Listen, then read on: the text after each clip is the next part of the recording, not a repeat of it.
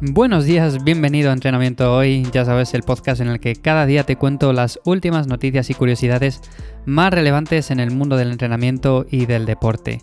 Hoy quería contarte, antes de empezar, con dos noticias que me han parecido curiosas, un tip cuando empezamos a entrenar, un tip que normalmente no tenemos en cuenta, y se trata de que a la hora de ponernos metas siempre es recomendable que veamos el deporte como un entrenamiento, nunca como una obligación.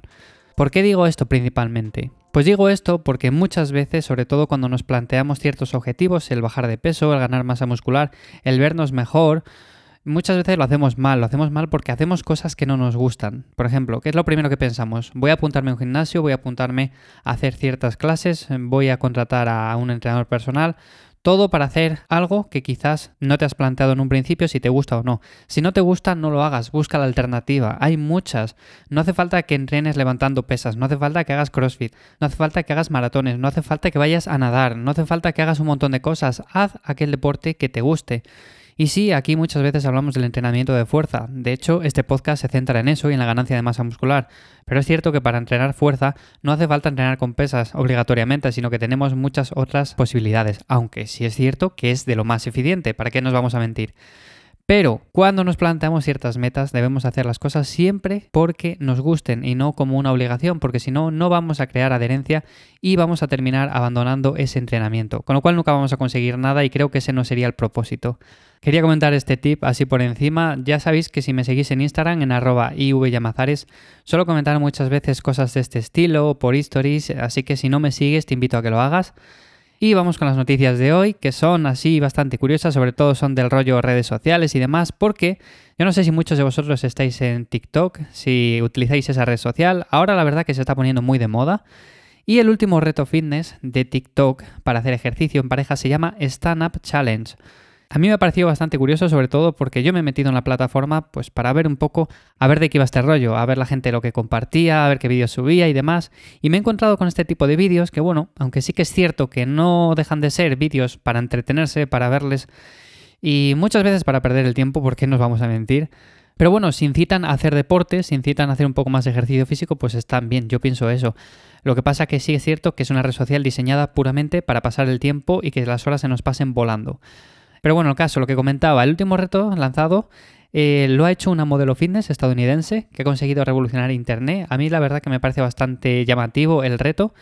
No sé si lo habéis visto, muchos de vosotros, pero se podría definir como una coreografía que hace ella y un chico y principalmente, a ver, es complicada, no la hace todo el mundo, no todo el mundo se va a poner a hacer eso desde un principio y esto está incitando a muchas personas que nunca han practicado deporte o que han practicado muy poco que se pongan a hacerlo. De hecho, advierten en la reproducción del vídeo que si lo intentas puede conducir a graves lesiones y es que no deja de ser algo complicado. Lo que pasa es que lo vemos así con música, así entretenido y parece muy fácil de hacer y muy divertido. Pero no, no es tan divertido, sobre todo cuando nos caemos de una altura de 2 metros, por ejemplo.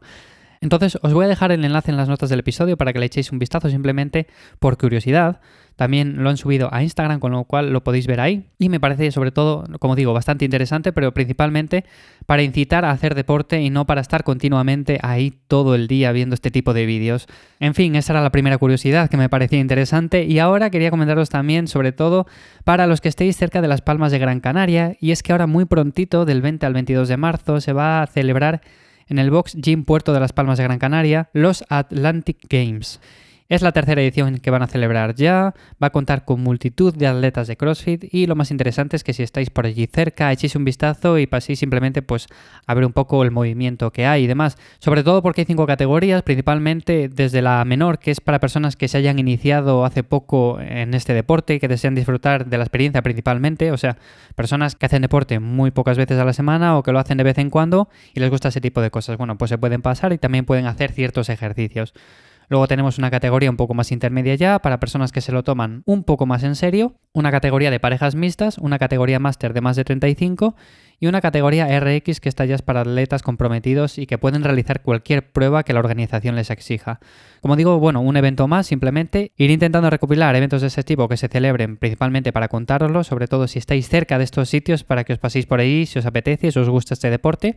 En definitiva, tanto este deporte como otros deportes de entrenamiento de fuerza es muy importante este tipo de eventos Y cuanto más se hagan, a mi modo de ver, mejor, porque muchas veces es cierto que nos quedamos dentro del gimnasio, dentro de la sala de musculación, dentro del box, y al final esto no se ve, no sale afuera.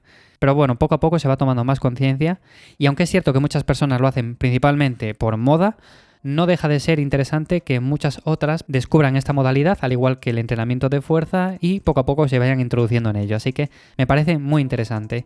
Como siempre, gracias por estar ahí un día más en entrenamiento hoy. Si te ha gustado, ya sabes que valoro mucho que dejes un me gusta, un comentario, me ayuda mucho a seguir continuando con esta serie de podcast.